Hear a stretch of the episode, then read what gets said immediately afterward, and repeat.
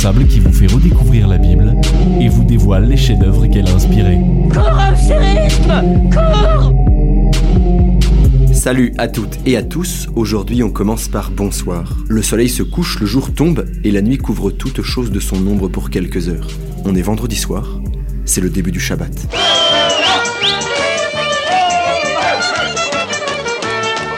Chaque vendredi soir, au coucher du soleil, c'est Shabbat.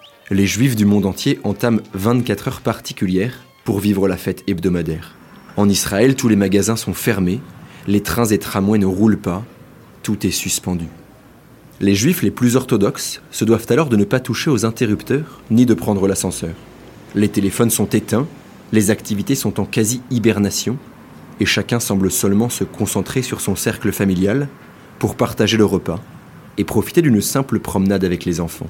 Bref, le Shabbat est par excellence un jour chômé, un jour hors du temps. Mais pourquoi tous ces efforts pour vivre un moment ralenti loin du rythme effréné du reste de la semaine? Quel est le sens du Shabbat? Bon, pour commencer, un peu de vocabulaire. En fait, on peut utiliser indistinctement le terme hébreu Shabbat ou le terme francisé sabbat. Que ce soit avec l'une ou l'autre orthographe, on parle bien de la même chose. Sauf s'il est question d'Alain Chabat, là, effectivement, c'est autre chose. Déjà, commençons par le plus simple. Ça vient d'où, le Shabbat? En fait, ça vient tout droit de la Bible et ça existe depuis Moïse. Le Shabbat est même le quatrième commandement du Décalogue, autrement dit le quatrième des dix commandements. Bref, c'est hyper important et ça date pas d'hier. Pour être très précis, le commandement du Shabbat est exprimé à plusieurs reprises dans la Torah. On peut notamment lire ça dans le livre de l'Exode, au chapitre 20, versets 8 à 11. Souviens-toi du jour du sabbat pour le sanctifier. Pendant six jours tu travailleras et tu feras tout ton ouvrage.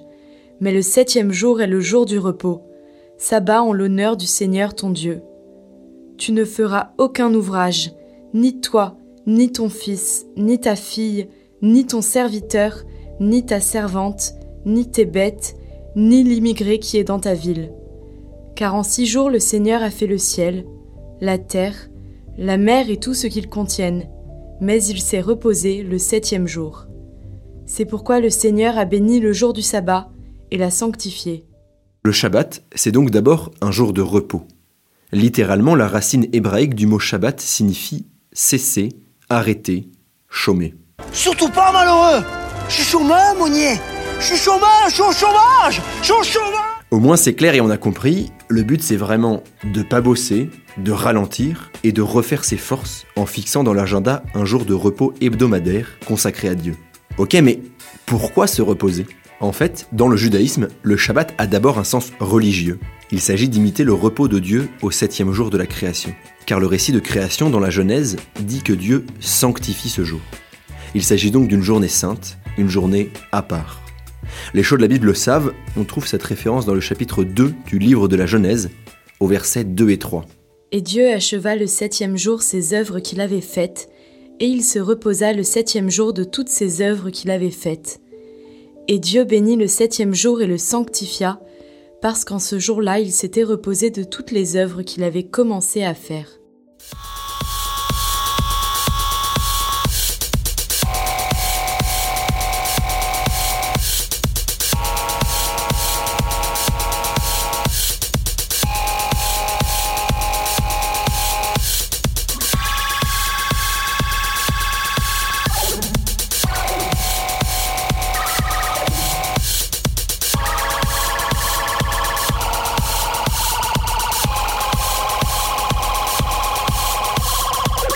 Sa façon, le duo électro-français Justice a su également rendre hommage au récit de création dans la Genèse avec leur morceau Let There Be Light, que la lumière soit.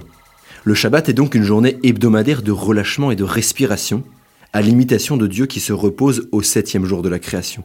Façon tel père, tel fils, ici c'est un peu tel Dieu, tel peuple. Mais c'est pas tout. Ce temps de pause dans la semaine a également un sens moral. Il permet d'offrir et de rendre possible le repos en particulier aux travailleurs, mais aussi aux animaux. On trouve ce passage dans le livre de l'Exode, au chapitre 23, verset 12. Pendant six jours tu feras tes travaux, et le septième jour tu chômeras, afin que se repose ton bœuf et ton âne, et que reprenne souffle le fils de ta servante, ainsi que l'étranger.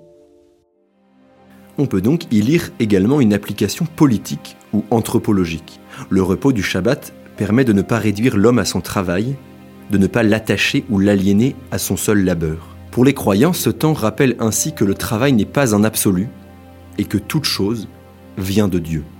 Célébration commandée par le décalogue en mémoire du repos divin après la création, le Shabbat est donc un jour de pause et de respiration. Et cette fête particulière a une double visée. D'une part, elle fait une place à Dieu dans le temps des hommes. L'homme s'arrête, il fait une trêve au milieu de ses activités pour célébrer les sept jours de création, première expression de l'amour de Dieu pour l'humanité. D'autre part, elle permet de couper court avec les problèmes de la condition humaine, parce que ce moment permet de s'extraire du flux et des affaires courantes de la vie quotidienne.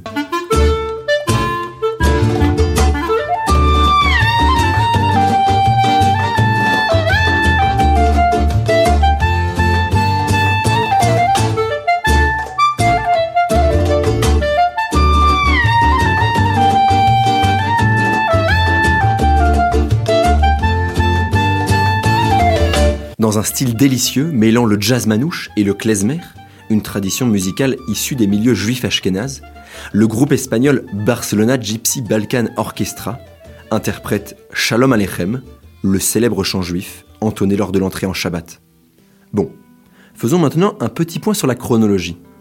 Dans la tradition juive, le Shabbat commence le vendredi soir, au coucher du soleil, et se termine le lendemain, samedi soir.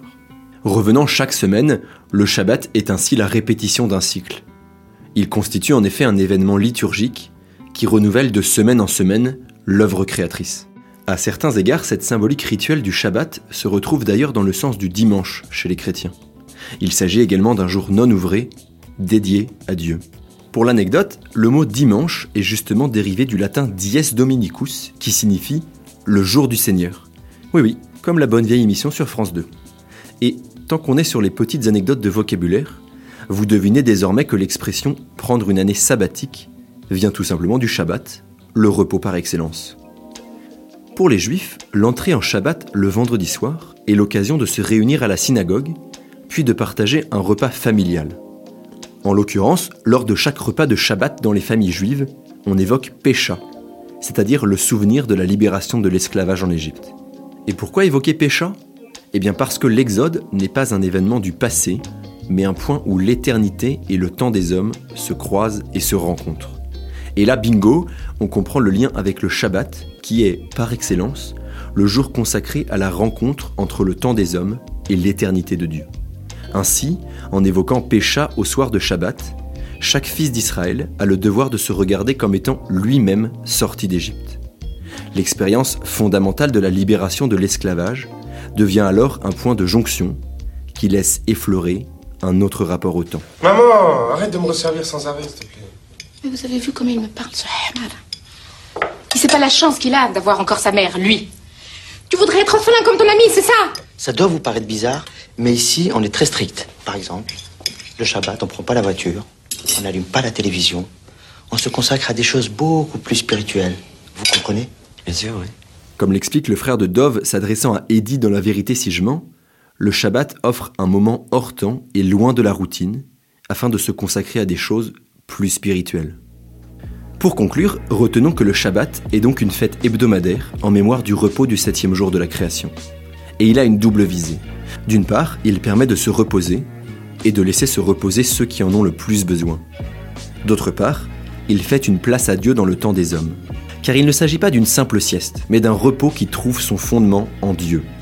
Autrement dit, il s'agit de reprendre son souffle, d'arrêter de bosser et de reconnaître que toute la création vient de Dieu. vu comme ça, c'est autrement plus profond que simplement une interdiction d'utiliser l'ascenseur et l'électricité. Comme le Shabbat est une journée tout entière orientée vers Dieu, on a décidé de terminer ce podcast en laissant la parole à Paul Verlaine. Lisons son poème Prière du matin, écrit en 1888. Ô Seigneur, exaucez et dictez ma prière, vous la pleine sagesse et la toute bonté. Vous sans cesse anxieux de mon heure dernière, et qui m'avez aimé de toute éternité. Oui, votre grand souci, c'est mon heure dernière, vous la voulez heureuse, et pour la faire ainsi, dès avant l'univers, dès avant la lumière, vous préparâtes tout, ayant ce grand souci. Exaucer ma prière après l'avoir formée, de gratitude immense et des plus humbles vœux, comme un poète scande une ode bien-aimée, comme une mère baise un fils sur les cheveux. Allez, on vous libère, c'est l'heure d'aller prendre les escaliers et de laisser l'ascenseur tranquille. Mais avant ça, suivez-nous sur Instagram, sur Twitter, sur YouTube et bien évidemment sur notre newsletter prixme.org. On vous laisse avec le célèbre Shalom Alechem, interprété par les enfants de la chorale de la Yeshiva d'Archei Torah. À très très vite